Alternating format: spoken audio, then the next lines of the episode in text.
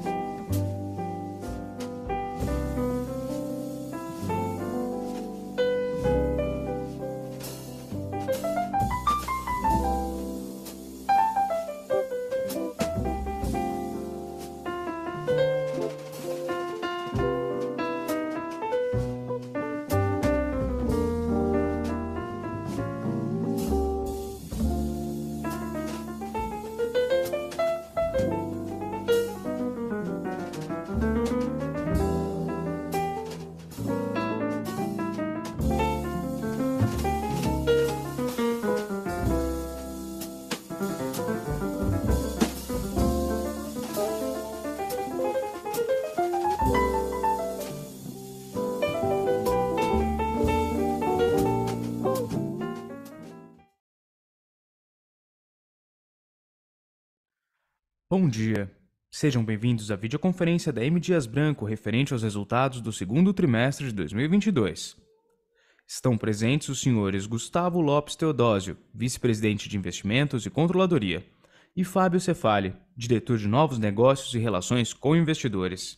Informamos que este evento será gravado e que, durante a apresentação da empresa, todos os participantes estarão apenas ouvindo a teleconferência. Em seguida, iniciaremos a sessão de perguntas e respostas apenas para analistas e investidores. A transmissão também está sendo realizada simultaneamente no YouTube, no endereço www.youtube.com/rimdias. Gostaríamos de esclarecer também que eventuais declarações que possam ser feitas durante esta teleconferência são relativas às perspectivas de negócio da M. Dias Branco projeções e metas operacionais e financeiras que constituem-se em crenças e premissas da diretoria da companhia, bem como informações atualmente disponíveis. Elas envolvem riscos, incertezas e premissas, pois se referem a eventos futuros e, portanto, dependem de circunstâncias que podem ou não ocorrer. Investidores devem compreender que condições econômicas gerais, da indústria e outros fatores operacionais podem afetar o desempenho futuro da M. Dias Branco e conduzir a resultados que diferem materialmente daqueles expressos em tais considerações futuras. Agora, gostaria de passar a palavra ao Sr. Gustavo, que dará início à apresentação. Por favor, Sr. Gustavo, pode prosseguir. Obrigado, bom dia a todos, bem-vindos à nossa teleconferência trimestral. É, vamos ao, aos destaques, mas antes disso eu gostaria de iniciar agradecendo ao nosso time é, pelo esforço, comprometimento e pelas entregas realizadas ao longo desses últimos trimestres. Né? Tem sido é, trabalho árduo, porém, com, com o esforço de todos, a companhia tem conseguido navegar, diria que com maestria, é, nesse mar revolto, né? nesses momentos difíceis como, como o que estamos vivendo atualmente. Tá? Bom, vamos lá, Fábio, por favor, passa para o segundo slide. Eu vou, eu vou começar com destaques, na sequência eu vou passar a palavra para o Fábio, entrar um pouco mais no detalhe, e no final nós voltamos para a sessão de Q&A.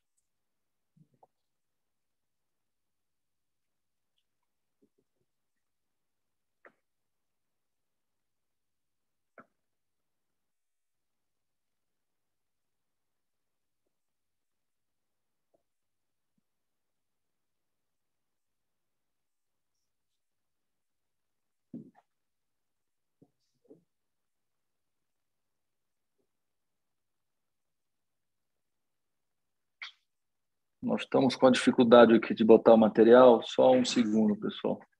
Já iniciamos.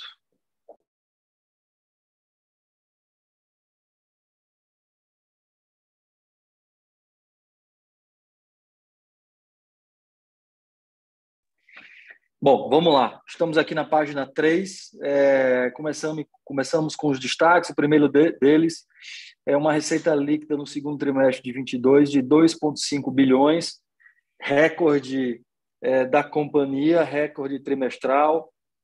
Ah, as nossas despesas gerais, administrativas e com vendas é, ficaram abaixo dos 20% da receita líquida, também uma, uma mensagem importante para o mercado no sentido de, de que a companhia tem conseguido manter os níveis, as suas despesas, níveis controláveis, melhor, menores também níveis da história em Dias Branco. Nosso EBITDA é, nesse segundo trimestre foi de 357 milhões, comparado com o mesmo a mesma performance do anterior, isso representa um, o dobro de EBITDA em relação ao segundo T de 21. Nossa margem EBITDA fechou o trimestre representando, foi uma margem de 14,3%, quase seis pontos percentuais maior do que o mesmo período do ano passado. Nesse, neste trimestre, também é importante destacar a aquisição da Jasmine.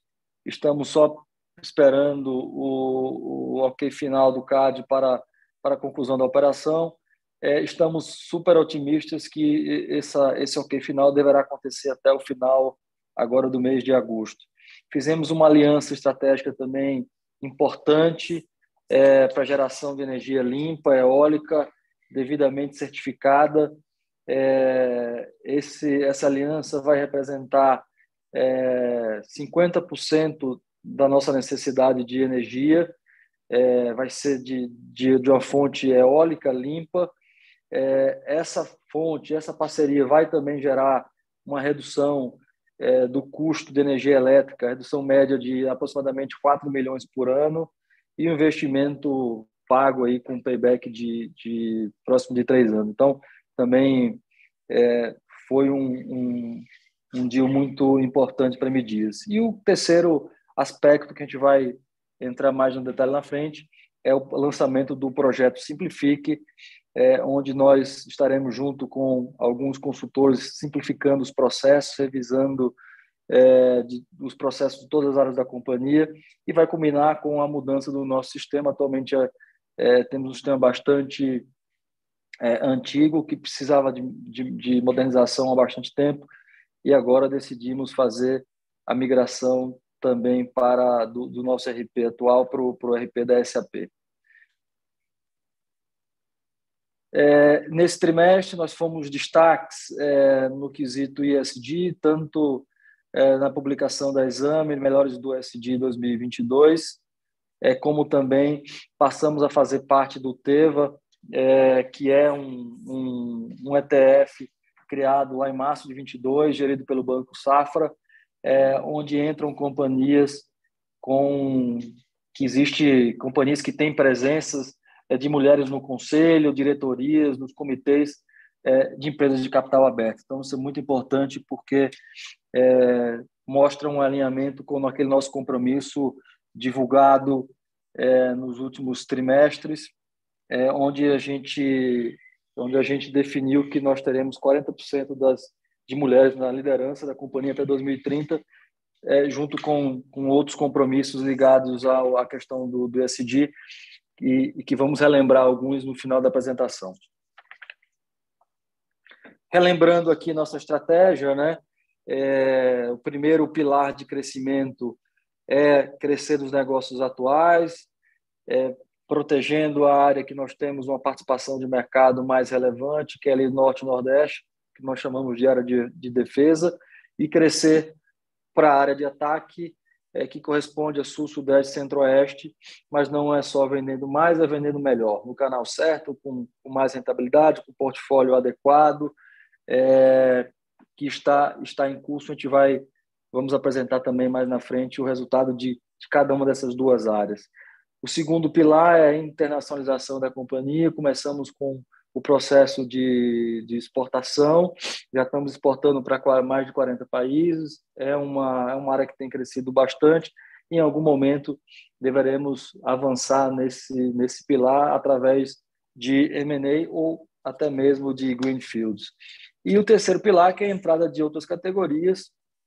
Isso pode, essa, essa entrada de outras categorias pode acontecer através de P&D, como a gente tem feito é, recentemente, lançando, por exemplo, aqueles os snacks de batata da Piraquê, é, como também através de aquisição, como vocês viram as duas últimas aquisições nos últimos oito meses. A primeira foi a Latinex, com marcas importantes como Fit Food, Fronteira, Smart de, de temperos, é, e também a última aquisição é, da Jasmine, uma empresa, companhia focada no, no mercado de saudabilidade, líder na categoria de cookies é, integrais, líder na categoria de, de granolas, e que, uma vez plugada na nossa rede, a gente entende que dá para ter uma, uma escala ainda bem maior é, e, e, que a gente consiga transformar essa companhia numa companhia também bem maior, assim como nós fizemos com a marca Piraquê.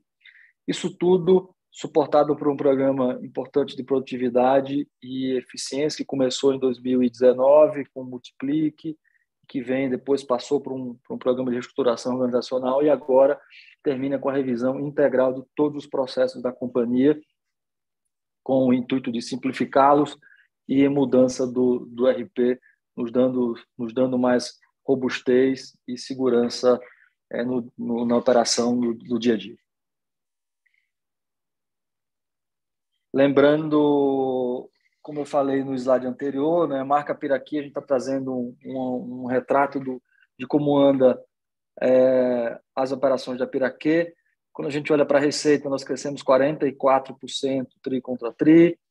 É, já temos uma penetração nos lares brasileiros de 25% uma, uma, um crescimento na área de defesa de 87%, lembrando que a marca Piraqueira é uma marca é, muito conhecida, com penetração muito grande ali no estado do Rio de Janeiro, uma marca, diria que carioca, e que após a aquisição da, da M Dias, ali em 2018, o trabalho foi o trabalho de desconcentração é, das vendas é, no Rio de Janeiro, e crescendo em outros estados, levando para o Brasil inteiro, começando com os, os, os estados adjacentes, ali Rio de Janeiro, Minas, Paraná, Espírito Santo, e depois escalando tanto para o sul, sul, é, sul centro-oeste, norte e nordeste do país. área de defesa, lembrando, é norte e nordeste, uma área que nós tínhamos pouca presença da marca Piraquê, e agora é, é uma marca que tem que está com a presença é bastante relevante em todas as os pontos de venda de vendas no, do Nordeste. Daí o crescimento de 87%.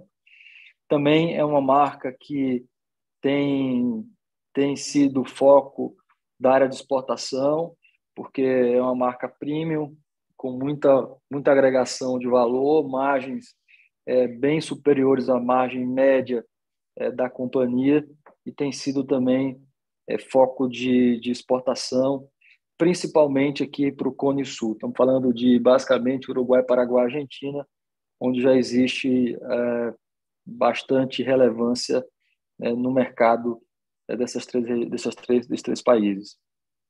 Continuamos investindo na marca, é, tanto em, em, campanhas publicitárias, mas também em formação é, em outras regiões, além do Rio de Janeiro, mas também através de, investi de investimento em lançamentos, né? que é um exemplo do duplo maltado, que nós lançamos em parceria com o Zeca Paulodinho, e essa linha de maltado, que sempre foi um best-seller da marca Piraquê, é, deverá crescer, né? essa família, temos mais, acho que, oito SKUs a serem lançados esse, esse, esse ano, ainda nesse, nesse semestre agora que está por vir.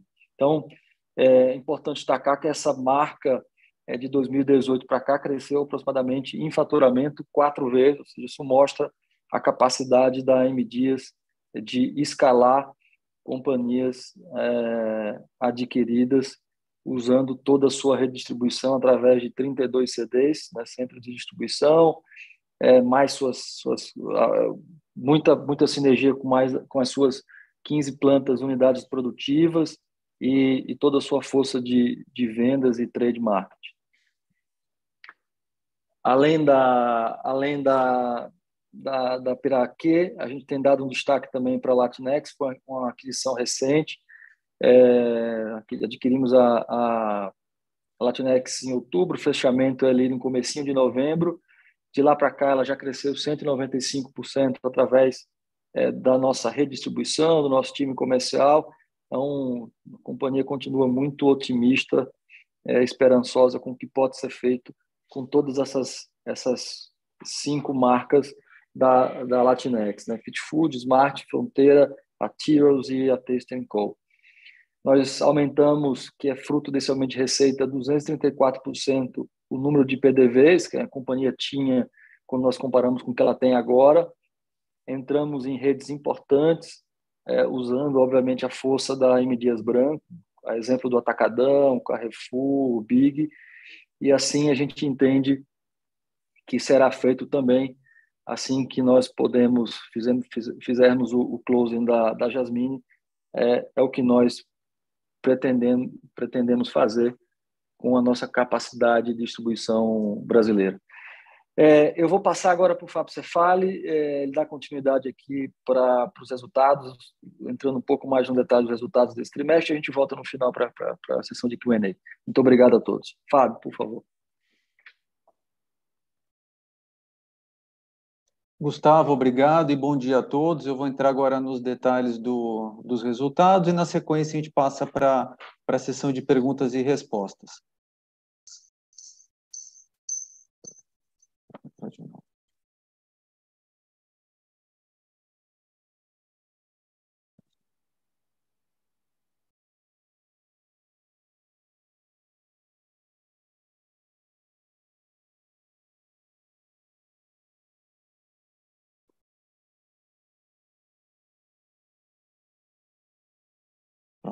Vamos começar com a receita e o.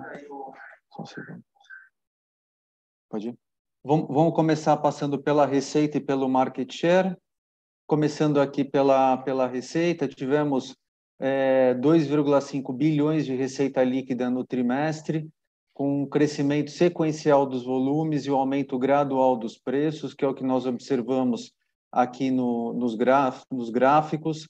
26% de crescimento ano contra ano, de 1 bi 900 para 2 bi 497 milhões no trimestre e no acumulado do ano crescimento de 27%, totalizando 4,4 bilhões de reais no primeiro semestre.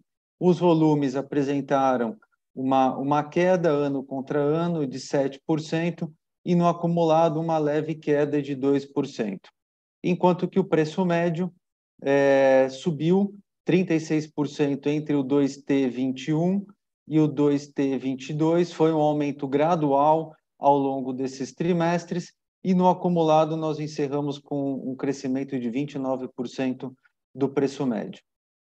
Indo agora no detalhe dessa, dessa visão de receita, primeiro com é, a visão tri, é, ano contra ano, do 2T21 para o 2T22, é, começando aqui no lado direito do slide, nós observamos um crescimento de dois dígitos do preço médio em todas as categorias, biscoitos, massas, farinha e farelo, margarinas e gorduras e outros. É, os volumes apresentaram uma queda, 4,6% em biscoitos, e tivemos um aumento de 12,2% na, na, na categoria de outros. Né? Enquanto que a receita teve um crescimento de dois dígitos altos em todas as categorias. Né? Então, aqui é importante fazer alguns destaques. O bom desempenho da nossa categoria de biscoitos, que representa metade das nossas vendas e é onde nós temos os preços, os preços mais elevados e as margens mais altas. E o outro destaque é a categoria de outros, que, que é, combina aqui uma série de categorias, é, snacks, bolos, bolinhos e, mais recentemente, a aquisição da Latinex. Né? Então, é importante destacar o forte aumento de preço médio, 58% ano contra ano, e o forte crescimento de receita, 77%, o que está totalmente alinhado com o que o Gustavo comentou na seção aqui da estratégia, que nós estamos olhando oportunidades em outras categorias e mais recentemente fizemos a aquisição da Latinex, que já está consolidada nos nossos números, e a aquisição da Jasmine, que nós temos expectativa de é, fechar a transação até o final desse mês. Na visão TRI contra TRI, num cenário de, de custos ainda elevados, nós conseguimos aumentar os preços em 18,7% do primeiro TRI para o segundo trimestre, um aumento de dois, de dois dígitos nas três principais categorias, biscoitos, massas e farinha e farelo, e na categoria de outros também com um aumento de 13%. Né? Uma um, recuperação dos volumes nas três principais categorias, uma leve queda em margarinas e gorduras e crescimento de receita em todas as categorias. Destaque aqui de novo para a categoria de biscoitos, que cresceu quase 40% tri contra tri. No, na visão acumulada, temos um crescimento de dois dígitos de preço médio em todas as categorias e a receita também com crescimento forte de dois dígitos. É sempre importante destacar a contribuição da inovação, nós sempre focamos na, na categoria de biscoitos, que é onde temos mais, mais lançamentos. Do primeiro TRI para o segundo trimestre, tivemos um aumento de 20% na receita, que é resultado dos produtos lançados nos, nos, últimos 24, por, dos últimos 24 meses, com crescimento também ano contra ano. Né? Resultado um pouco menor do que o 3T e o 4T 21, porque sempre tem uma sazonalidade aqui, os lançamentos acabam ficando mais concentrados no segundo semestre do ano. O preço médio segue numa, num crescimento gradual, encerrando o 2T com um real por quilo, aqui é a receita líquida dividida pelo, pelos volumes vendidos, de seis reais. Parte desse aumento vem dos reajustes, mas uma outra parte importante também da inovação e do mix, e aqui nós trazemos alguns exemplos, né? O mais recente aqui, um Choco Wafer na marca Amore, com um, um real por quilo de, de 28, bem acima do real por quilo médio da M Dias. Tivemos um crescimento tanto no acumulado do ano quanto no trimestre, ano contra ano, de dois dígitos nas duas áreas de ataque: defesa que representa as regiões norte e nordeste, na área de ataque, o sul, sudeste e o centro-oeste.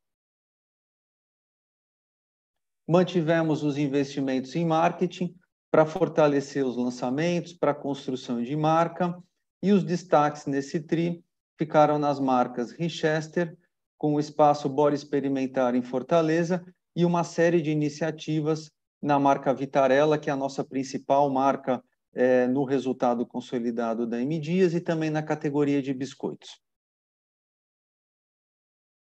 Retomamos a participação em importantes feiras de alimentos. Na APAS, nosso stand ficou em segundo lugar no stand Megaporte, né? então reconhecimento importante de todo o esforço aqui da, da empresa, especialmente do time de, dos times de marketing comercial, que se dedicaram muito na construção e na execução desse evento, na Naturaltech, que é uma feira importante de produtos naturais, na FIPAM, que é uma feira muito importante em panificação e confeitaria, lembrando que nós temos um, uma categoria importante aqui que é de farinha e farelo, né, que conversa muito com, com os produtos que estavam nessa feira, e retomamos também a nossa participação em feiras fora do Brasil, é, como dando aqui só um exemplo da World Private Label. O e-commerce, que é um canal novo para M Dias, que nós é, iniciamos as vendas online em 2020, é um canal que tem apresentado um crescimento bastante acentuado. Ano contra ano, tivemos um crescimento de 64%, fazendo, novas alianças e investindo nas lojas oficiais que têm os produtos da M Dias Branco. Agora eu vou entrar uh, aqui na seção de, de market share, começando pelas categorias de massas e farinha de trigo doméstica. Na categoria de massas, tivemos um crescimento de share é, tri contra tri, o que mostra que um, também uma evolução positiva do share desde o terceiro trimestre de 2021, ou seja, um, crescimento, um, uma, recuperação de share é, gradual e consistente. Em farinha de trigo, encerramos o trimestre com uma participação de mercado Brasil, volume de 9,2%, quase o dobro do que nós tivemos no segundo T21. Aqui, isso representa uma série de iniciativas, mas principalmente o aumento da, da, do volume vendido na região de ataque, que é um mercado novo para M Dias nessa categoria. Na categoria de biscoitos, tivemos uma retração de share do primeiro TRI para o segundo trimestre. Aqui é importante a gente destacar dois pontos que nos ajudam a entender essa retração. Primeiro, é que com relação ao reajuste de preço, né? É normal quando a gente coloca preço, é, pode ter alguma algum efeito nos volumes.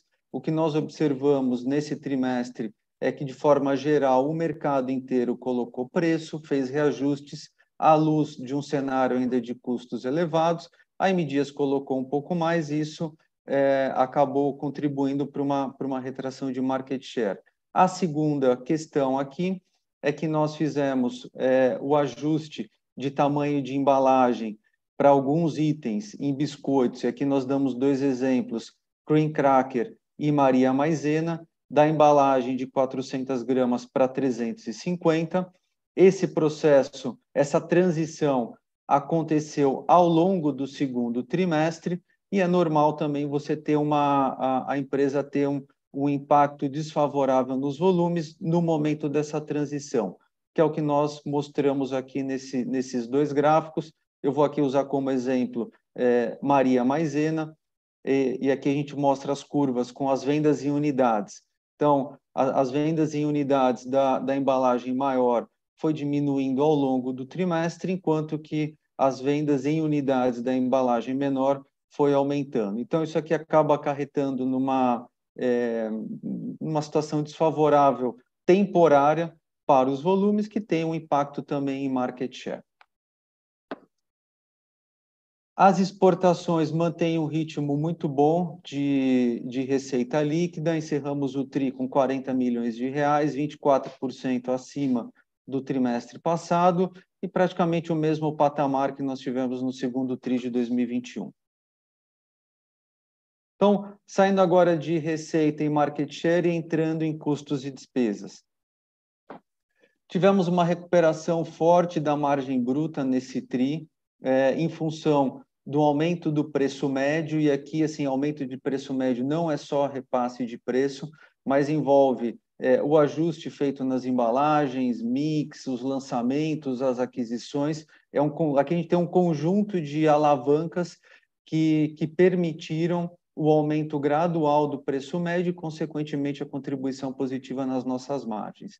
E também os custos das commodities, que para M dias ficaram abaixo dos praticados pelo mercado. A combinação desses dois elementos elevou a nossa margem bruta de 26% no primeiro TRI para 34%, que também foi acima dos 27,8% registrados no ano passado. E no acumulado, a nossa margem bruta também aumentou de 27% para 30,8%.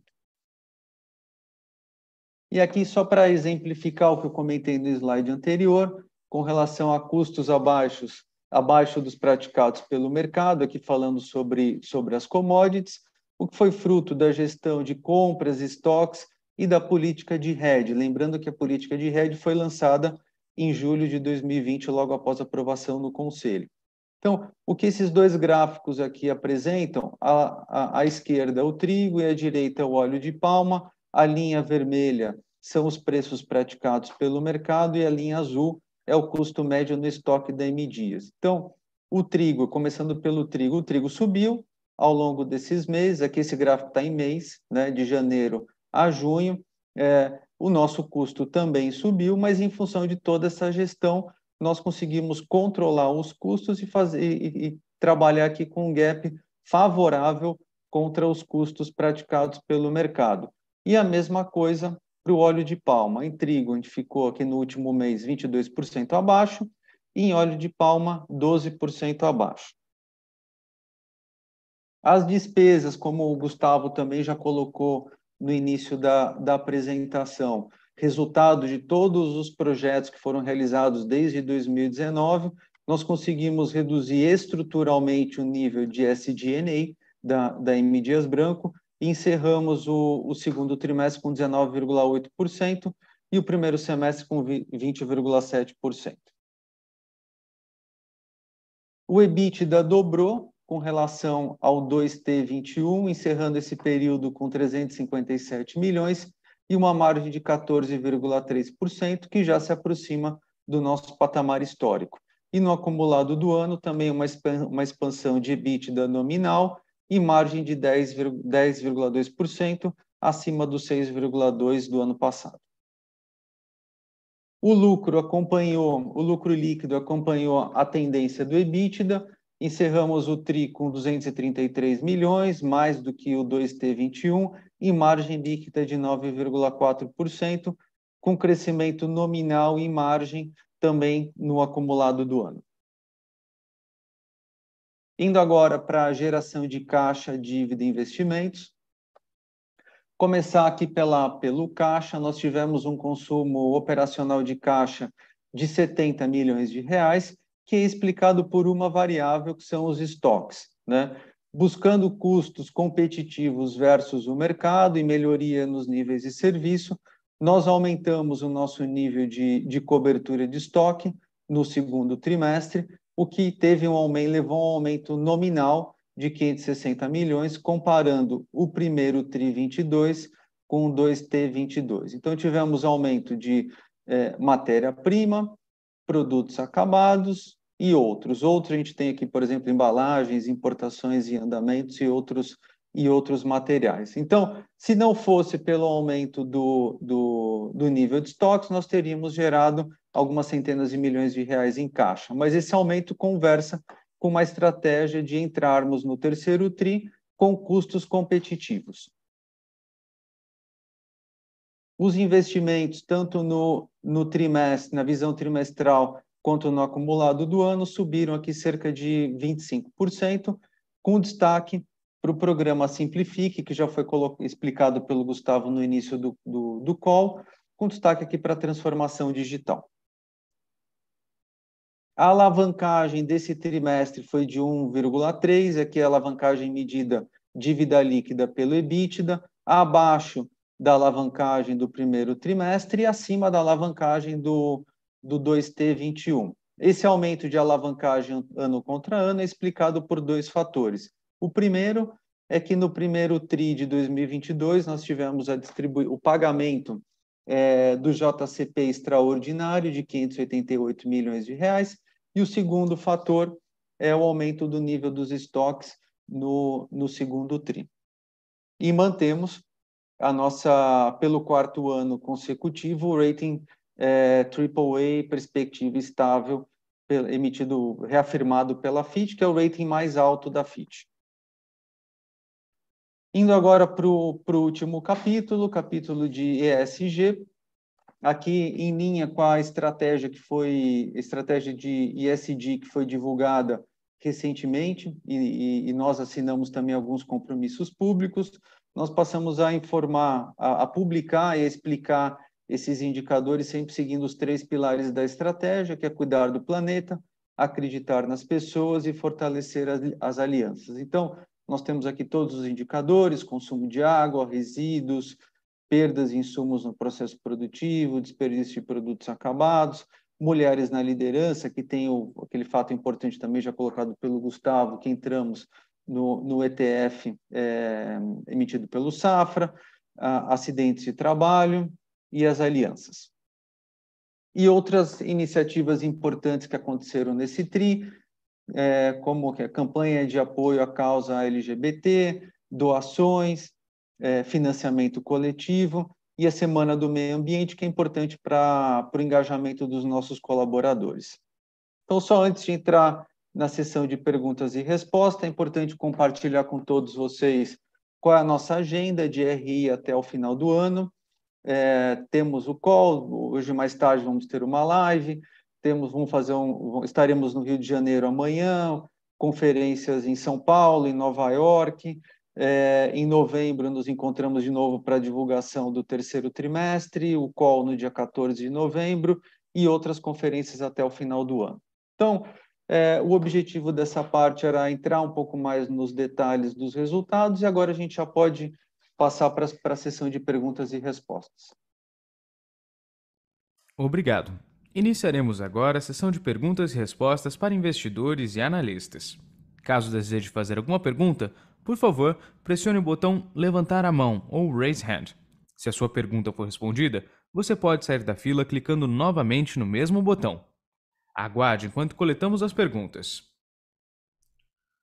Nossa primeira pergunta vem do Sr. Rodrigo Almeida, do Santander. Por favor, Sr. Rodrigo, seu microfone já está liberado. Bom dia, Gustavo, Fábio, todo o time do M Dias. Queria tentar explorar com vocês alguns pontos aqui hoje. Acho que primeiro queria falar um pouco dos, dos, repasses de preço, um pouco do ambiente competitivo, principalmente em biscoitos, né? Acho que queria entender um pouco aqui é, os repasses de preço que vocês têm feito ao longo, principalmente do terceiro TRI, como é que a gente pode pensar nesse fator de pricing aí indo para frente, é, um pouco mais do, do setor, é, como é que a gente está vendo o ambiente competitivo hoje, como é que o consumidor está se comportando é, em luz desses repasses de preço, principalmente com os auxílios ali, como que isso tudo se conversa com volume, né? Que pelo que eu entendi que algumas matérias, acho que saíram na mídia também, vocês vocês estão com volume satisfatório aí já entrando em agosto, se, se eu entendi correto. É, e ali, além disso, entender um pouco desse efeito downsizing né, do, do, das embalagens, que acho que o Fábio botou bem ali, como é que vocês acham que isso pode reverter indo para frente? Acho que também seria útil aqui. É, o segundo ponto que eu queria explorar um pouco com vocês é um pouco de mix e, e, um pouco da piraquê ali que vocês colocaram, né? Vocês mostraram algumas informações bem interessantes no crescimento da piraquê separado, né? Que a piraquê cresce lá uns 44% versus 29% de biscoitos. Então, queria tentar complementar essas informações com, com um pouco mais de cor aqui é, em duas coisas. Primeiro, o efeito que a piraquê teve em preço médio como um todo. É, e tentar entender de vocês um pouco melhor como é que a, como é que a piraquê tem hoje um efeito em margem consolidada dentro da companhia, né? É, eu acho que esses pontos seriam interessantes para a gente. Por último, é, o terceiro, terceiro ponto que eu queria explorar com vocês é, é falar um pouco. A geração de caixa você foi um pouco impactada ali pelo pelo, pela formação de estoque, né? Entendo que você tem um preço médio mais alto de trigo e de, de, de, das outras matérias-primas, né? Além do, do câmbio, mas primeiro queria entender um pouco de vocês, aquele ponto que vocês falaram de volume, né? Que pelo que eu entendi, vocês aumentaram um pouco o estoque em volume também. É, se pudesse explicar um pouco para a gente essa estratégia e também da, do, fala para a gente um pouco do head de câmbio, né? Se isso já teve algum impacto é, positivo ali no segundo tri, como é que a gente pode pensar do, do câmbio indo para frente ali para o restante do ano. Acho que seria isso aqui, pessoal. Obrigado. Rodrigo, é o Gustavo, obrigado pela tua pela pergunta. Bom dia. Bom, deixa eu, Fábio vai me ajuda aí complementando, mas bom, começando por preço, é, o que a gente percebe é que esse esse semestre foi o, o eu falo, eu falo semestre, mas eventualmente nesse último trimestre, né, do, do semestre, nós conseguimos concluir todo aquele processo de downsize de embalagem que nós vínhamos comentando, né? Como a M Dias é uma companhia, é, eu diria assim, que em termos de biscoitos, bem maior do que os concorrentes, nós temos 15 plantas, os concorrentes têm em média ali duas, três, então nós demoramos um pouco mais para concluir todo o projeto de downsize de embalagem. Então eles, esse projeto foi, foi concluído agora, então houve uma captura é, importante que veio desse, desse processo de, de downsize. É, houve também tabela de preço, junto com downsize, é, o que a gente percebeu é que todos os concorrentes avançaram também na questão de preço, isso facilitou, facilitou o crescimento do mercado em termos de preço como um todo. Então, a, a precificação ela até foi, foi diria que sim, foi, mais, foi bem mais fácil é, do que o ano passado, onde nem todos os competidores avançaram no quesito preço. Falando especificamente do, do biscoito, é, o Fábio explicou um pouquinho, mas basicamente é isso. Quando você troca a embalagem, você é, as redes elas esperam acabar com o, o, a embalagem antiga para começar a colocar na gôndola a embalagem nova. Né? Você tem ali um, uma tentativa de controlar para que não, não crie uma confusão na cabeça do consumidor seria muito ruim ele encontrar o mesmo produto com duas embalagens diferentes. Então, você tem esse, esse, esse delay aí e, eventualmente, você perde um pouco de volume nessa troca. Então, isso, isso explica um pouco a nossa, nossa queda ali no market share de biscoito. Esse é o primeiro aspecto. O segundo é nesse phase, é, phase in, phase out é, do downsizing. O segundo, a gente viu uma ação específica de um, de um concorrente importante nosso em duas categorias. Ali estamos falando do, do creme cracker e do mamai, que é Maria Maisena, é, que são itens que têm rentabilidade um pouco mais baixa, mas são itens de volume. E nós optamos por não, não entrar nessa briga de preço. É, entendemos que, que, que, é uma ação pontual, não sustentável e que deve voltar a patamares é, de preços anteriores a essa, essa, essa promoção aí vinda do, do nosso concorrente. Falando um pouco de mix, teve, tem efeito relevante. É, a margem da, da Piraquê, Rodrigo, ela é, em média, 400 bips ali maiores do que a margem média do M Dias. Então, isso faz com que a, a Piraquê puxe, de fato, a, a rentabilidade da companhia é, para cima. Né?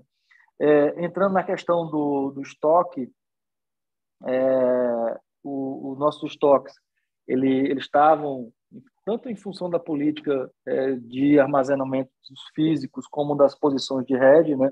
Nós passamos a, a fazer também rede é, não só de câmbio, mas também das, das, principais commodities. Aí entra entra também o trigo e o e o óleo de palma.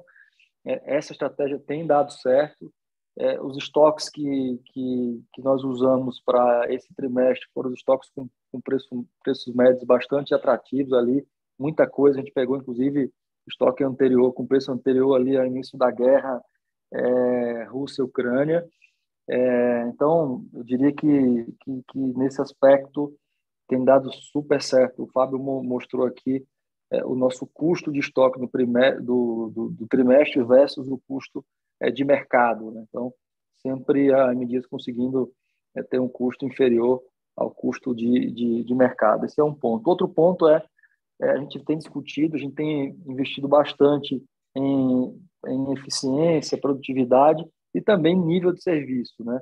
É, uma das, das coisas que a gente tem focado muito quando se olha para nível de serviço é a questão da OTIF, do On Time in Full, é, uma das formas de você melhorar a disponibilidade dos seus produtos na gôndola é eventualmente garantindo uma ruptura mínima. E quando e para que isso aconteça, você tem que ter um nível adequado de estoques de produto acabado. Né? É, uma, é um, é um trade-off. Você melhora o nível de serviço, melhora a receita, resultado, em contrapartida você tem que ter um investimento é um pouco maior no, no working capital ali, do, principalmente estoque de produto acabado.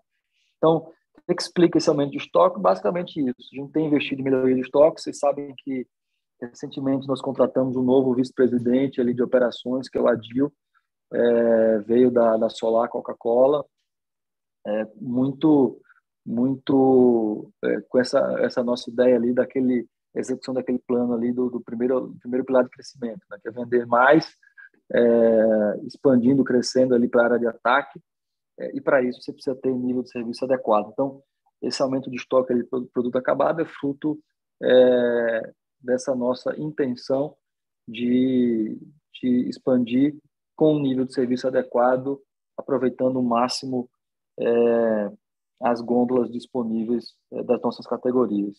Por último, o estoque de câmbio, é, rede de câmbio tem funcionado sim, Rodrigo. Já estamos aí implantamos, implementamos a política desde de junho de 2020. É, diria que o processo interno está super maduro, é, com, com o comitê funcionando é, uma vez por mês, com a participação dos bancos, e diríamos que, que estamos com uma posição bastante adequada é, pro, até para o final do ano. Estamos ali com uma praticamente com 70% do, do todo o câmbio necessário já redeado a, a, um patamar bastante adequado. Os bancos falam em um câmbio ali de, de dezembro de entre 5 e 4,80. É, enfim, a gente tem navegado muito nessas, nessas, nessas previsões, com obviamente a capacidade é, de fazer as mudanças, seja através de buybacks, enfim, é, quando o mercado muda, né?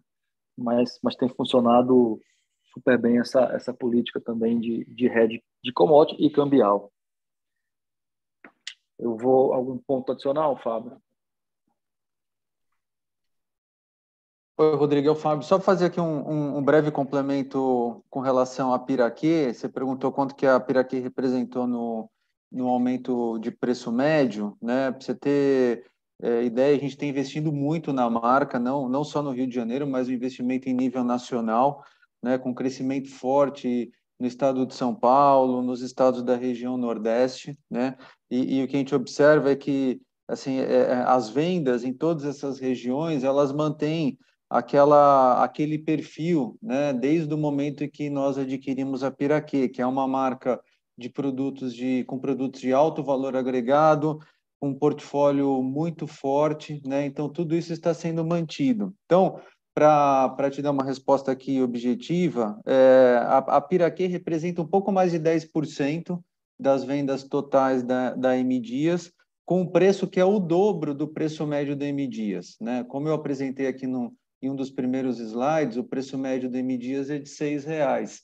A Piraquê tem um preço médio de 12, né? Então, quanto mais a gente faz a Piraquê crescer, com um preço médio que é o dobro da M Dias, com uma margem bruta, como o Gustavo colocou, que é estruturalmente também superior às outras marcas da M Dias, isso tem uma contribuição direta na lucratividade e na rentabilidade da empresa. Perfeito, obrigado pessoal pelas respostas. Bom dia, boa semana para vocês. Nossa obrigado, obrigado, pergunta... Rodrigo. Desculpe. Nossa próxima pergunta vem de Pedro Fonseca, da XP.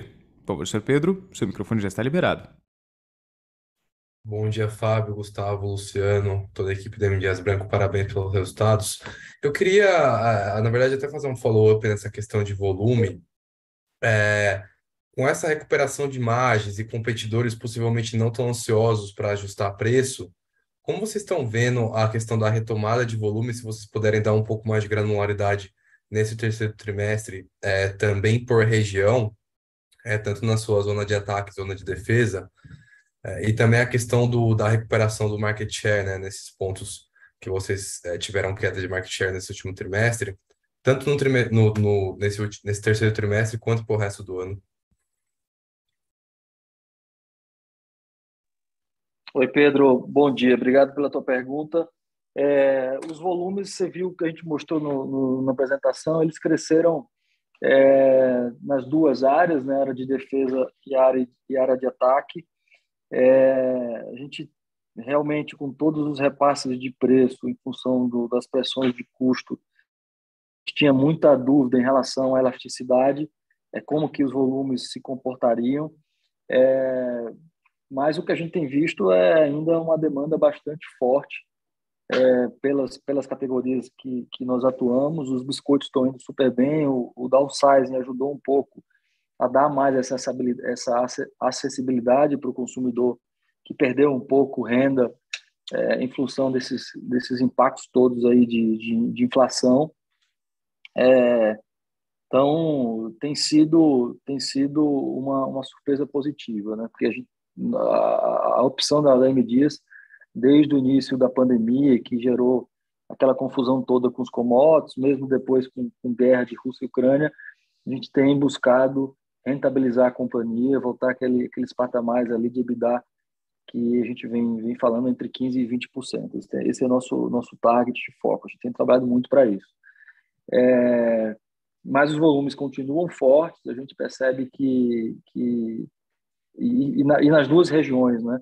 Geralmente, quando você tem os auxílios é, do governo federal, ele, ele é destinado basicamente para a população mais pobre, mais carente, que está ali concentrada no norte e nordeste do país. Né? Então, geralmente, quando isso acontece, tem uma ajuda natural, dado que a M Dias tem uma, um market share ali norte nordeste de quase 60%, onde atua. É diferente do sul e sudeste. Então, é, mas o ponto é que os volumes também vieram super bem é, nas outras regiões. E eu diria que é, grande parte disso se deve ao mercado ter, ter precificado como um todo. Né? Dessa vez, a Dias não, diria que não saiu na frente, saiu exatamente igual aos demais competidores, com praticamente o mesmo nível de preço ali, com poucas mudanças. Né? É lógico, você pega é, abre, tem, tem 10, 12 players, você vai encontrar sempre algum, algum outro que, que não entrou, não, não vem com a mesma proporção é, de precificação. Mas, via de regra, os principais estão ali navegando no mesmo patamar de preço. Isso tem ajudado também. Quer dizer, a coisa está indo muito, muito igual né, para todo mundo. Perfeito, muito obrigado. É, e parabéns novamente pelos resultados. Obrigado, Pedro. Nossa próxima pergunta vem de Lucas Ferreira, do JP Morgan. Por favor, Lucas, seu microfone já está liberado. Pessoal, bom dia. É, parabéns, resultado muito forte. Eu queria fa fazer duas perguntas. Primeiro, sobre custos. É, o, na ponta, né, aparentemente os custos estão caindo, né, óleo de palma, trigo. Primeiro é perguntar se vocês já estão conseguindo monetizar isso, já estão conseguindo comprar mais barato, é, ou se talvez eventualmente só numa próxima safra que vocês vão conseguir realmente comprar volumes a preços menores. É, e, e aí, assim, a minha pergunta é, os custos caindo na ponta, né? Quando, o que, que você espera acontecer? Esses preços já implicam uma queda de custos para vocês? Ou simplesmente vocês acham que aquele, naquele gráfico de vocês, o mercado está fazendo um catch-up para o custo médio, você espera alguma estabilização até eventualmente um crescimento nos custos ainda no próximo semestre. E aí a minha segunda pergunta é sobre alguns follow-ups de, de preço, mas também relacionado a essa questão do custo, que é o seguinte, como vocês enxergam as margens dos competidores, né, ou da indústria? Vocês têm uma estrutura de hedge bem, bem madura, aposto que ninguém mais tem, vocês têm, então se essa queda de custos, câmbio e custos, não, não pode trazer de alguma forma alguma, alguma dificuldade adicional de vocês é, continuarem aumentando o preço ou reposicionando o preço. Tá? Ou eventualmente até uma probabilidade maior de ter alguma guerra de preço. Tá? E, e, e Gustavo, só um, um follow-up rápido sobre os gráficos que vocês mostraram. Terceiro TRI, ainda tem algum carrego? Eu imagino que sim, tá? mas se vocês puderem dar mais informação é, sobre essa mudança, as mudanças de downsizing, o aumento de preço, ou seja, só o que vocês já implementaram ao longo do TRI, quanto que ainda gera de impacto positivo no, no preço médio no terceiro TRI. Obrigado. Oi, Lucas. É, obrigado pela tua pergunta. É, bom, vamos lá. Custo, né? É, o que você, o que, a gente está, o que a gente está vendo em Chicago de preço é, ainda não se concretizou. É, obviamente é, é uma tendência. Já nós temos falado com fornecedores de físico no mundo inteiro e praticamente, basicamente, é, grande parte do mais da metade do nosso estoque vem ali, você sabe, de Argentina é, e Brasil, né? Que são safras que começam ali é, outubro, né, mais ou menos. Então, é, ainda nós não chegou na ponta essa queda de Chicago, até porque a, o preço caiu, mas os bens aumentaram bastante. É, mas obviamente que nas nossas previsões é, os custos estão apontando para baixo e, e até as, as, a gente entende que podemos sim já ter um efeito positivo ainda em 2022. É, falando para os próximos TRI, é, a gente não, você sabe que a gente não fala muito de, de futuro, de guidance, mas é, a gente pode esperar ainda um aumento do custo, né, porque você tem aí estoques que entraram recentemente ainda com preços anteriores a essa queda. Essa queda, só lembrando, né, ela aconteceu muito ali depois que a Ucrânia é, conseguiu é, liberar os primeiros navios pós acordo com a Rússia ali. Né? Começou com a discussão da, da, da, do, do, da rodovia dos grãos e tal, e culminou com, com a liberação do trigo é, nos portos ucranianos com, com o ok da Rússia e tal. Então, é, mas os fundamentos não mudaram completamente, é muito mais uma percepção de que é, otimista em relação a a questão do, do, dos alimentos e dos grãos ali da, do, do, da zona do conflito. Né? Então, vai chegar na ponta? Ainda não chegou. Está te respondendo é, de forma objetiva. Vamos ter ainda aumentos nesse, nesse trimestre em função do custo médio e vamos ter também novas precificações. Essa, essa precificação ela já aconteceu, nós protocolamos, protocolamos as tabelas no mês passado. É, grande parte é, desse protocolo que esse protocolo ela passa, ela tem em média 30 dias para entrar em vigor, né? Ela começou a entrar em vigor agora, em agosto, é, e aparentemente, é, Lucas, é, tem, tem entrado sem nenhum problema e os volumes continuam fortes, tá certo? Então, é, o cenário está um cenário bastante é, positivo ali, no sentido de recuperação de margem em função de, de algum aumento ainda de custo é, de, alguma, de alguma commodity. Então, e isso porque ainda não nós não enxergamos o reflexo desse novo pacote aí de, de auxílio vindo do governo federal aprovado recentemente na, na Câmara. Né? Então, assim, a companhia continua muito realista, mas otimista com o que tem acontecido. É, a gente sabe que ano eleitoral também tem muita tem muito dinheiro que vai acabar indo para a economia.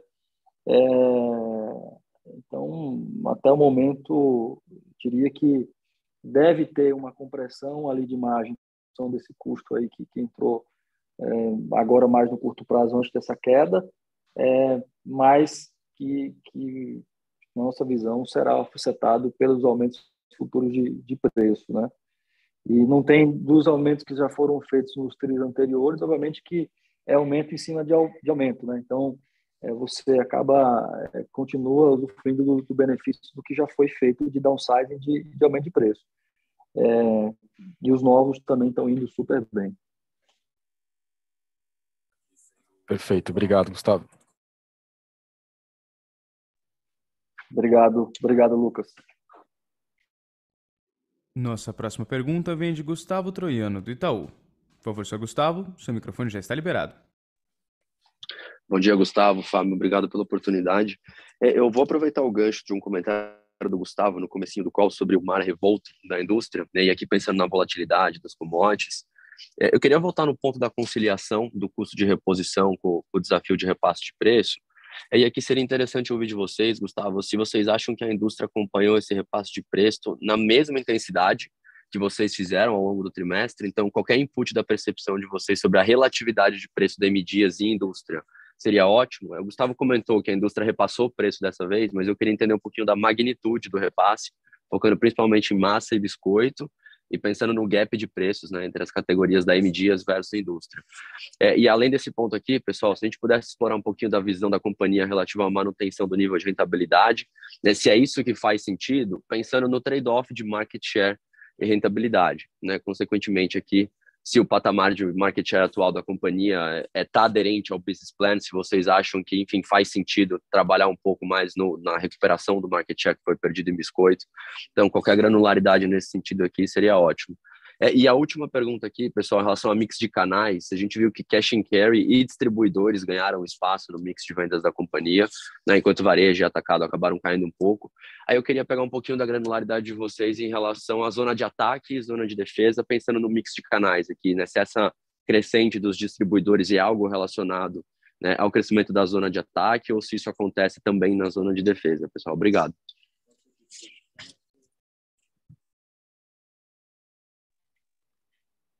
Oi, Gustavo, bom dia, obrigado pela tua pergunta. É, bom, market share, primeiro a gente, a gente entende que continua sendo um market share é confortável para MD, estamos ali próximo de um terço de mercado. É, essa queda especificamente no biscoito não nos preocupa, é, a gente claramente veio do, do downside, você sabe que a, a Nielsen ela, ela, ela faz a, a medição através de quilo, né? Quando você reduz embalagem, você vende a mesma quantidade de embalagem, mas você vende menos quilos. Então tem um efeito aí importante do downsizing quando você olha para market share de volume, tá? É, e mais uma vez teve uma ação específica de um concorrente é, específico é, que promocionou duas categorias de muito volume e nós optamos por não seguir. Então foi coisa foi uma coisa bem pontual. Nós acreditamos na retomada do market share de biscoito para está ali um pouco acima de um terço de mercado, tá? Olhando para, estou aqui com os dados de biscoito e massa. Quando a gente olha para para biscoito, é, é, vamos lá, no tri a gente cresceu, a gente colocou 15% de, de preço, eu diria que 1, 2, 3, 4, 5, 6, 7, 8, 9, 10, de 10 concorrentes, só 3 não, não precificaram ali na, na mesma proporção, né? ficaram abaixo de 10, abaixo de, de 8%. Então, é, os outros é, todos vieram vieram juntos com, com o crescimento de precificação da MDs. Quando você olha para a massa, a gente até precificou menos do que os nossos concorrentes. Nossos concorrentes, ali o segundo, terceiro e quarto, é, a gente está falando de um, um preço médio ali de 9% no TRI, a gente tem visto concorrentes players é, crescendo o preço na ordem de 13% e 10%, então, foram até mais do que me diz. Então, é, é, quando a gente olha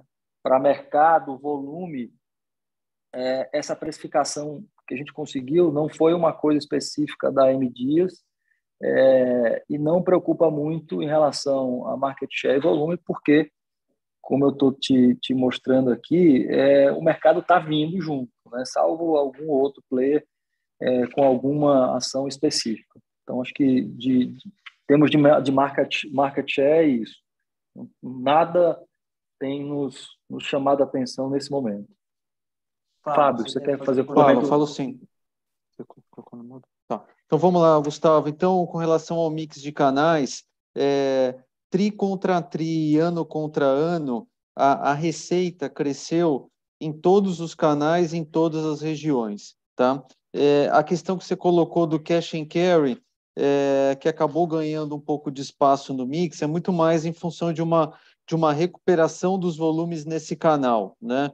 Aí isso conversa com a resposta do Gustavo, que o nosso aumento de preço ou reajuste de preço, tanto em biscoitos quanto em massas, está relativamente em linha com o do mercado. Né? Diferente do que a gente observou ali em 2020 até meados de 2021, que o aumento da MDIA estava muito acima e alguns, alguns concorrentes não tinham feito aumento. Então, em categorias com volumes é, muito grandes, né, que são aquelas categorias importantes no canal Cash and Carry, você acaba tendo uma retração do volume. Então, o que a gente viu nesse momento foi uma recuperação dos volumes nesse canal nas duas áreas comerciais, na defesa e no ataque.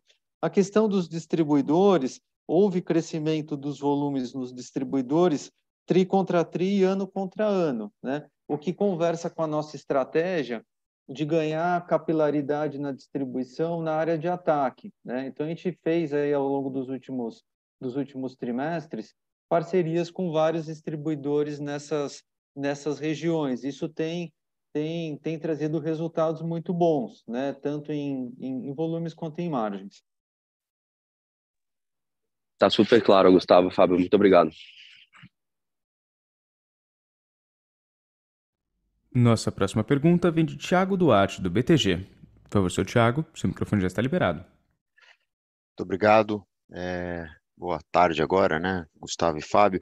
É, só, só um follow-up na fala do Gustavo, que era justamente a minha pergunta, essa última, quer dizer, quando você fala, quando você compara, Gustavo, o, os preços, né, o repasse de preços da M Dias com a concorrência no TRI, é, só para só ter certeza que a gente está falando de, de bases comparáveis. Então, quando eu olho, por exemplo, o aumento de preço TRI a TRI, médio em biscoito de 22,8% em M dias, esses 15 que você menciona é o que foi repasse efetivo, quer dizer, repasse de tabela, e a diferença provavelmente está associada a mix, a ajuste de embalagem e descontos e assim por diante. A mesma pergunta em massa quando eu comparo 16,7% é, sequenciais é, de preço contra o, se não me engano, 9 que você mencionou. Só queria ter certeza que a gente está falando é, das mesmas bases, né? Primeira, primeira follow-up. E aí a segunda pergunta sobre é, que talvez ajude até a gente né, a, a, a resumir é, a discussão de, de market share e preço. Eu não sei se vocês conseguem falar um pouco para a gente. A gente tem os dados que vocês é, reportam sobre é, market share de volume. Se a gente não consegue ter, vocês não conseguem falar alguma coisa ou dar alguma granularidade sobre share valor nessas duas categorias, principalmente biscoito e massa, eu acho que de certa forma daria algum é, daria alguma, alguma esclarecida adicional. É, essas são minhas, minhas duas perguntas. O Tiago, bom dia, boa tarde. É o Fábio aqui que está falando. Só para esclarecer aqui os, os, números, né? Então, esses é, o 15% de biscoitos e 9% de massas que o Gustavo comentou são números da Nielsen, né? É, no, no, no, no, médio prazo, eles coincidem com o sell-in. Agora, esses são os números de sell-out e são os números que a gente tem é, disponíveis para comparar com, com os outros players, né? Então, essa, essa, é, essa, é a, essa é a diferença entre os números. Um é sell-in e o outro, e o outro é sell-out. A questão do market share valor, é, a tendência é muito parecida com o que a gente apresentou em market share volume, só que a, a, a queda ali em biscoitos é um pouco menos acentuada quando a gente olha o valor. Excelente. Então, se eu puder então refrasear minha primeira pergunta no sentido de vocês podem dar um pouco de granularidade para a gente nessa variação sequencial de preço em biscoito e massa, de preço médio, quanto que é, é aumento de preço efetivo, ajuste de tabela que ocorreu ao longo do segundo tri, sem falar desse do terceiro tri que o Gustavo já mencionou, e o quanto que a gente consegue explicar por outros fatores, como por exemplo, downsizing de embalagem, descontos e mix, etc. É, então assim a gente vai assim a gente não vai abrir o, o detalhe porque isso a gente prefere assim manter assim só só com a empresa, né? É, mas o que eu posso te falar é que a, a, mudança de tabela aconteceu no início do trimestre, né? E aí assim ela foi sendo realizada ao longo do trimestre, mas a mudança aconteceu no início do trimestre sem dúvida é um fator importante, mas outros fatores também contribuíram, né? O próprio crescimento mais acelerado da Piraquê. A Piraquê, como eu coloquei aqui na, na, na, pergunta, na primeira pergunta, se não me engano, foi do Rodrigo, Piraquê representa mais de 10% da empresa com com um preço médio que é o dobro do, do, do preço médio da M Dias. Piraquê tem R$ 12,00 e M Dias 6, né? E é a marca que cresceu mais que que as outras marcas da M Dias. Então esse também é um fator importante a redução de embalagens é algo que aconteceu é, gradualmente ao longo do trimestre, como a gente mostrou naquele, naqueles dois gráficos que trazem o Cracker e, e Maria Maisena, né? Só na categoria, especialmente na categoria de biscoitos. Então, fica aqui um carrego é, favorável para o terceiro trimestre. Os descontos ficaram basicamente estáveis, né? Quando a gente olha ano contra ano e mesmo tri contra tri. E aí tem talvez um último aqui fator que são que é o crescimento da, da daquela categoria outros, né? Que assim tem já tem contribuição da Latinex e mais para frente vai ter a contribuição também da, da Jasmine. Então assim acaba sendo um conjunto, Thiago. Mas sim, sem dúvida o reajuste de preço é importante e diferente do que a gente viu lá em 2020, início de 2021, dessa vez parece que o mercado seguiu a mesma direção. Não, perfeito, Fábio, super claro. E se eu puder, uma última pergunta agora na discussão de, de custos e, e, da recomposição de estoques, que, que já foi bastante discutida.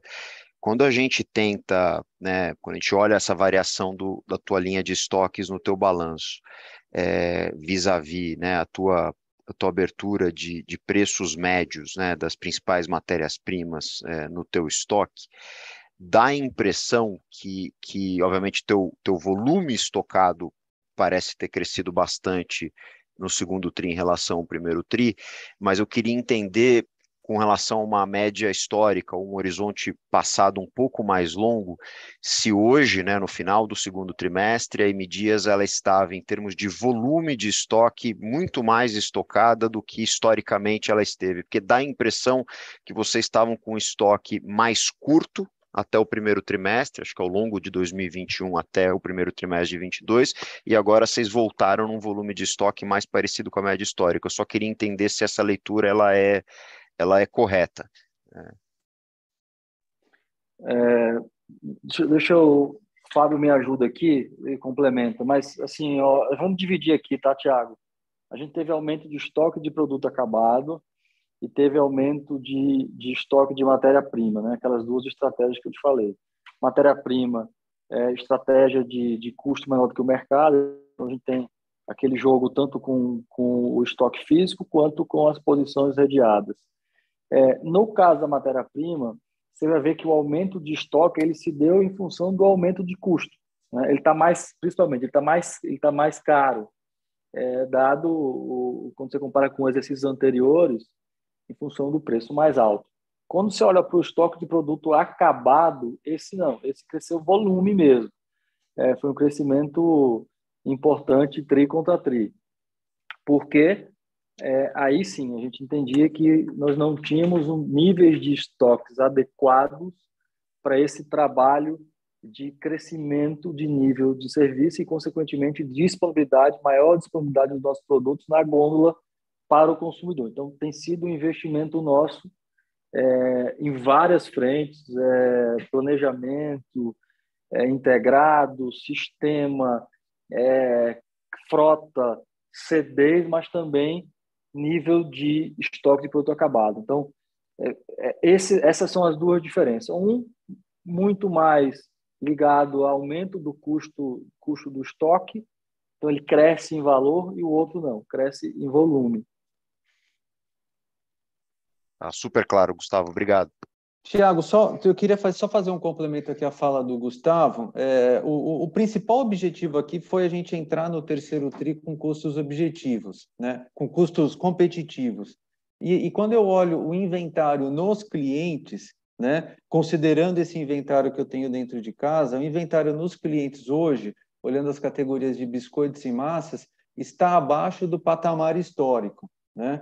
Então, como o Gustavo colocou já também aqui na, na, nas perguntas, nas respostas, né, a gente vê um cenário de demanda é, favorável. Né? É, eu olho que eu tenho é, estoque em nível abaixo do histórico nos clientes, então eu acabei me estocando um pouco mais para aproveitar bons momentos de compra das, das commodities e transformar essas commodities em produtos acabados também para entrar competitivo no terceiro tri. Não, tá, tá perfeito. Obrigado, Fábio.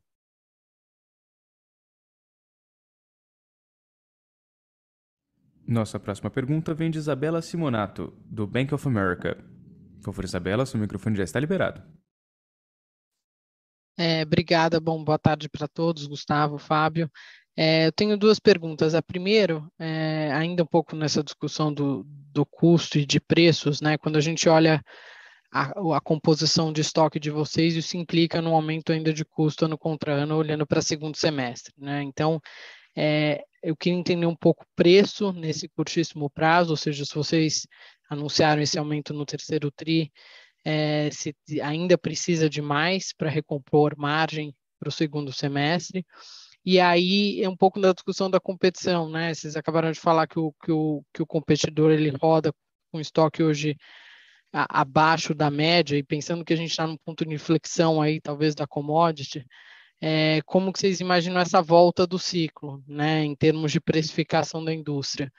É, que, que, o competidor, historicamente, ele, ele é um pouco mais volátil né, nessa, nessa estratégia, e, e como daí vocês imaginam essa equação preço-volume na volta do ciclo é, das commodities, né, não só o trigo está caindo, como o óleo, etc. É, e aí, um pouco dessa, dessa pergunta olhando para o médio prazo, né? Vocês falaram que vocês objetivam voltar para uma margem de 15%, 20%. Qual que é o driver é, hoje principal para isso? É o custo acomodando num patamar mais baixo e o preço segurando? É, é alguma outra grande iniciativa, né? Vocês já fizeram certo, é, várias iniciativas de corte de custo e despesa.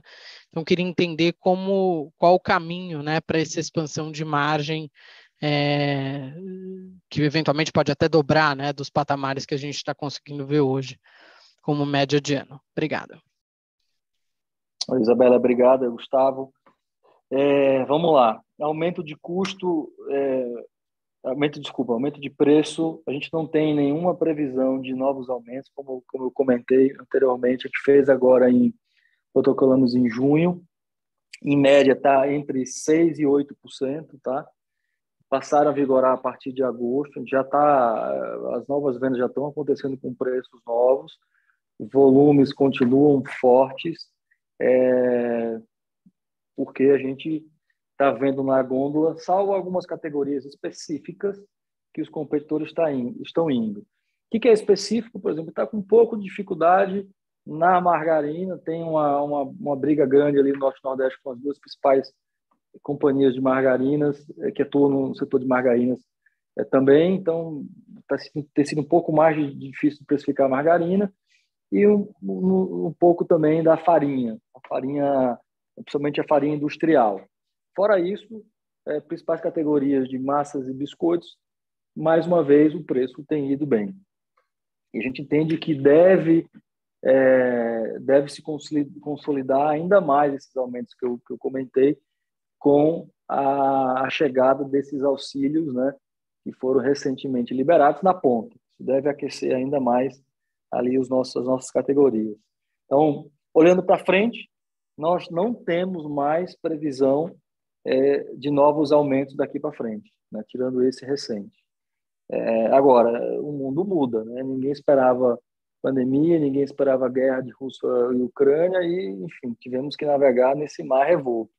É, se tudo continuar é, como a gente está vendo hoje, é, esse deve ser nosso último aumento do ano, tá certo? Isso é o que a gente pode falar. É, olhando para o drive do, do que, que a gente tem feito, tem usado de alavanca para o 15 e para o 20, é Primeiro, nós não estamos, nós não estamos olhando, esperando apenas uma queda dos custos, né? Quer dizer, não é o custo que vai nos levar ao 15 e 20, vai ajudar muito e nós assim continuamos torcendo muito para que isso aconteça, para que esse ciclo volte aos patamares anteriores, antes de, de pandemia e guerra e tal. Só que tem diversas outras alavancas importantes, por exemplo, a lançamento de novos, novos produtos, expansão de, da marca Piraquê, que tem maior margem, maior agregação de valor. Tem a estratégia de aquisição de companhias com margens maiores do que a média da, da MDs. Esse é, é o exemplo do, do recente do Latinex e, e, e, e Jasmine. Tem a questão da qualificação da venda, né? quer dizer, o canal adequado com as marcas certas, tem a, o fortalecimento das marcas, você consegue também vender com mais preço, é, você acaba oferecendo uma, uma, uma, percepção de qualidade maior para o consumidor. Então, e, obviamente, com, com, com controle dos, dos gastos. Só que controle dos gastos tem um limite. Né? Chega uma hora que você precisa, é, não tem mais o que você fazer, você acaba destruindo o valor e atrapalhando a operação. Então, é, mas obviamente que custo vai ter seu papel importante nessa trajetória ali dos, dos, dos, dos 15, 15 20.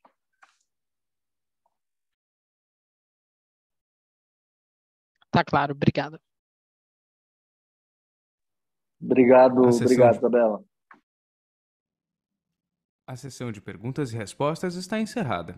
Gostaria de passar a palavra ao Sr. Gustavo Teodósio, que fará as considerações finais da, da companhia. Por favor, Sr. Gustavo, pode prosseguir. Bom, queria agradecer a todos a participação, dizer que a companhia continua à disposição de vocês para futuras perguntas, dúvidas. Nosso time de RI está todo completo aqui. É, enfim, conte conosco para dúvidas, eventuais dúvidas futuras. Grande abraço e nos, nos vemos no, no próximo, na próxima teleconferência. Muito obrigado a todos. A teleconferência da M. Dias Branco está encerrada. Agradecemos a participação de todos e tenham uma excelente tarde.